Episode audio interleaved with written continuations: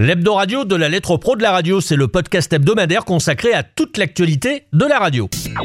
Deux mois après sa prise de fonction, le nouveau président du CSA est allé à la rencontre des radios indépendantes à l'occasion de l'Assemblée Générale du CIRTI. Olivier Malcura l'a rencontré. Le serpent de mer de la redevance après RMC, Gérald Darmanin en a remis une couche sur France Inter cette semaine et sur cette éventuelle suppression de la contribution à l'audiovisuel public. Pour leur dixième édition, les radios des Europes ont fait étape à Lausanne en début de semaine. Peu de Français y avaient fait le déplacement, excepté Sybille Veil, PDG de Radio France, qui a elle aussi répondu à nos questions. D'avril de Énergie Belgique, simple et efficace à la fois. La station belge a remplacé pendant une heure un de ses animateurs par la voix féminine de Google Assistant. On sait pas encore tout à fait ça, mais ça interpelle. La lettre pro de la radio, le podcast. Mais d'abord, direction Radio France, le rendez-vous de la médiatrice était consacré au départ de Léa Salamé de la matinale de France Inter. Emmanuel Davy recevait euh, Laurence Bloch, directrice de la chaîne, et Catherine Nel, directrice de l'information, qui a notamment expliqué pourquoi la journaliste s'était volontairement retirée de l'antenne. France Inter, le rendez-vous de la médiatrice Emmanuel Davier. On ne peut pas, et on en a beaucoup parlé avec Léa, à chaque fois se demander tous les jours si on peut inviter tel invité, parce que à un moment donné, ça ne va pas contrarier ou être en opposition avec le fait que Léa ne se sentirait pas non plus forcément à l'aise à poser telle ou telle question à un homme ou une femme politique. Comme le dit très justement Catherine, ça n'est pas une question d'homme ou de femme, c'est une question de profession. Et de même que nous portons haut et fort la question de la parité, il faut aussi porter haut et fort la question de l'exemplarité. Et moi, je suis très fière que ce soit une femme journaliste qui ait décidé, avant même que nous ne lui demandions, ce qui est assez rare, de quitter l'antenne pour protéger l'antenne, pour protéger son métier, pour se protéger. Et par ailleurs, elle sera, comme vous l'avez dit Emmanuel, présente au lendemain de l'élection, le 27 mai. Ce qui veut dire que nous considérons que Léa, même si son compagnon a des fonctions en tant que député européen, est tout à fait apte et capable à être l'intervieweuse politique de France Inter. Catherine Neil, c'est une décision prise à regret? Bien sûr, on n'abandonne pas pendant deux mois euh, Léa Salamé comme ça, mais, euh, mais je tiens à dire que elle est remplacée, elle est très bien remplacée puisque c'est Alexandra Ben Saïd que vous retrouvez euh, tous les jours à 7h50 et à 8h20, donc on était un peu triste pour Léa, on est heureux d'accueillir Alexandra et on retrouve Léa le 27 mai. Donc en clair, par ce choix, vous protégez votre antenne et Léa Salamé Les deux, mon général, oui. Le DAB+, c'était la belle au bois dormant. Cette phrase, elle est signée Roch-Olivier Mestre, président depuis deux mois du CSA. Pour une de ses premières apparitions en public, Roch-Olivier Mestre assistait mardi dernier à l'Assemblée Générale du CIRTI, c'est le syndicat des radios indépendantes. Alors forcément, il a été interrogé sur le DAB+, un DAB+, qui vient de se réveiller en France. Écoutez-le au micro d'Olivier Malcura. Le DAB+, c'était, euh, comme je dis souvent, la belle au bois dormant. La belle au bois dormant a été réveillée grâce à un des membres du collège qui est Nicolas Curien, qui a pris ce dossier avec beaucoup d'intelligence et à bras le corps. On vient de lancer donc euh, ce qu'on appelle les multiplex métropolitains, deux multiplex pour la diffusion nationale, si je puis dire. On a réussi à embarquer dans ces attributions l'ensemble des acteurs nationaux, y compris le service public. Donc c'est un gage qui nous permet de regarder avec confiance le lancement du DAP+.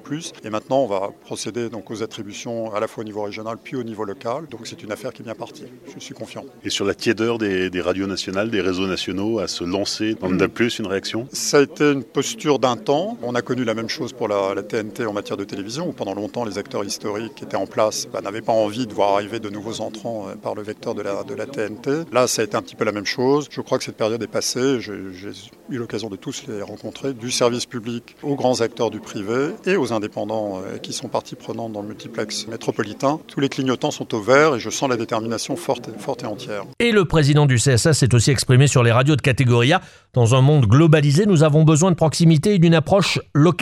Les radios associatives jouent un rôle irremplaçable de contribution au lien social, a-t-il indiqué.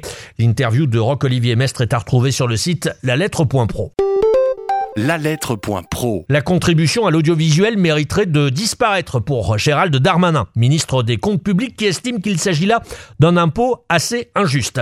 Alors ça, c'était sur RMC la semaine dernière. Autant dire que le ministre a dû s'expliquer à nouveau en début de semaine, cette fois-ci sur France Inter, avec des propos un peu plus mesurés. Toujours est-il que Gérald Darmanin a confirmé qu'il souhaiterait voir cette redevance disparaître. France Inter. Nicolas Demorand le 7-9. Moi, je ne suis pas pour le rétablissement de la publicité sur les chaînes publiques. Mon idée n'a pas été de dire il faut trouver une autre recette à France Télévisions ou Radio France, qui font par ailleurs des économies, comme je l'ai dit, et, et qui, je crois, se réforment. Je crois qu'il faut simplement se dire que s'il y a un impôt supplémentaire à supprimer, comme la taxe d'habitation, moi je plaide pour la redevance télé. Ce sera peut-être pas le choix du président de la République, mais je pense pas qu'il faut non plus parler à la place du président de la République. Et la redevance, autrement appelée contribution à l'audiovisuel public, s'élève à 139 euros en métropole et 89 euros dans les dom-toms. Les Radio Days Europe, la dixième édition s'est tenue en début de semaine chez nos amis suisses à Lausanne, au bord du lac Léman. Alors le constat que l'on fait depuis des années, que l'on refait cette année encore, c'est que les Français y brillent par leur absence. Cette année particulièrement, puisqu'une seule personnalité de la radio hexagonale y a fait le déplacement, Sybille Veil, PDG de Radio France, et comme François Querel l'a croisé juste avant qu'elle ne reparte, il l'a interrogé sur le projet DAB+, à Radio France. Sybille Veil. Alors aujourd'hui, la radio numérique terrestre représente une chose très importante pour toutes nos radios d'être diffusées de manière anonyme, gratuite et en direct pour tous les auditeurs qui ont l'habitude de nous écouter sous un format broadcast. C'est une euh, chose importante qu'au niveau européen, tous les pays progressivement développent cette technologie et permettent que l'industrie automobile s'équipe, que euh, la plupart des euh, équipements mobiles puissent retransmettre cette technologie-là et surtout que tous ensemble on réfléchisse à la manière de faire en sorte que cette technologie puisse être écoutée, si possible sur les téléphones portables, pour que ça devienne un nouveau mode d'écoute en direct et qu'il soit maîtrisé par nous. Je pense que ce qui est important aujourd'hui pour les radios, c'est de maîtriser leur distribution. Est-ce que Radio France va prendre des initiatives pour promouvoir auprès du grand public cette technologie? C'est normal que euh, l'usage soit faible jusqu'à présent. Aujourd'hui, on a deux opportunités. D'une part, tous les acteurs de la radio, privés et publics, les grands acteurs y vont. Donc euh, ça donnera envie aux gens de s'équiper. Et en parallèle, on a une législation qui prévoit l'équipement obligatoire de tous les équipements, y compris des voitures à compter de 2020. Donc avec ça, les Français seront incités à rapidement s'équiper. Et après, l'usage nous dira s'il faut aller plus loin et comment est-ce que euh, il faut faire évoluer euh, le mode de diffusion en France avec une technologie aujourd'hui qui est beaucoup plus moderne que n'était la radio FM, puisqu'on peut écouter du nord au sud de la France sans avoir sa radio brouillée, avec une modernité d'écoute, une qualité d'écoute qui est bien meilleure que celle de la FM. Je vous le rappelle, le CSA a annoncé ouvrir 24 canaux dans le cadre de ce déploiement métropolitain du DAB+. Il a attribué 6 de ces 24 canaux aux stations de Radio France. Et puis un mot encore sur les Radio Days. La 11e édition se déroulera en mars 2020 à Lisbonne, au Portugal. Alors demain, peut-être, vous écouterez une radio dont l'animation sera confiée à une intelligence artificielle. Cette possibilité déjà presque une réalité et elle a ses défenseurs et ses promoteurs. Faut dire que juridiquement, c'est idéal. Votre intelligence artificielle ne vous demandera jamais de tickets resto, de congés payés ou pire, d'augmentation de salaire et ne portera jamais un gilet jaune. Avant d'en arriver là, l'énergie Belgique a fait croire à ses auditeurs, euh, le lundi 1er avril, cela va de soi, que Google Assistant avait pris le contrôle de l'antenne. On est parti ensemble sur Énergie avec tous vos hits préférés qui arrivent. Bon début de semaine, il est 9h. Mais avant, j'accueille François sur l'antenne qui veut nous proposer un hit. Bonjour François. Salut Google. Comment ça va? Ben ça va, content d'être là. Vous avez dit quel temps à Marbella? Il fait très beau ce Non, matin non, à. Marbella. Le soleil sera présent toute la journée avec des températures qui pourront monter jusqu'à 19 degrés. J'ai juste dit que j'étais content d'être là. D'accord. Quel hit voulais-tu proposer? Ben moi je voulais juste motiver tout le monde et proposer euh, le hit de Stromae, Papa Outé. Un instant, s'il vous plaît. Je situe papa à rue de Denrémy en direction de travail. Heure d'arrivée estimée à 9h41, d'accord. Non, je voulais juste écouter Stromae pour faire plaisir à ma maman. J'appelle maman. Mais Ouh là là là là là là, plus rien ne va. Après une heure d'utilisation, je n'ai déjà plus de batterie. Il faut me recharger. Je vois sur le GPS de Tanguy qu'il est enfin arrivé à la radio. Je vais donc déjà devoir vous laisser. Sniff sniff. Ouin ouin ouin, je suis triste. Vous préférez les humains qui sont proches de vous pour animer votre radio préférée énergie? Moi, je ne suis qu'une intelligence artificielle. C'est vraiment triste. J'espère que vous continuerez de penser à moi. À bientôt sur Énergie.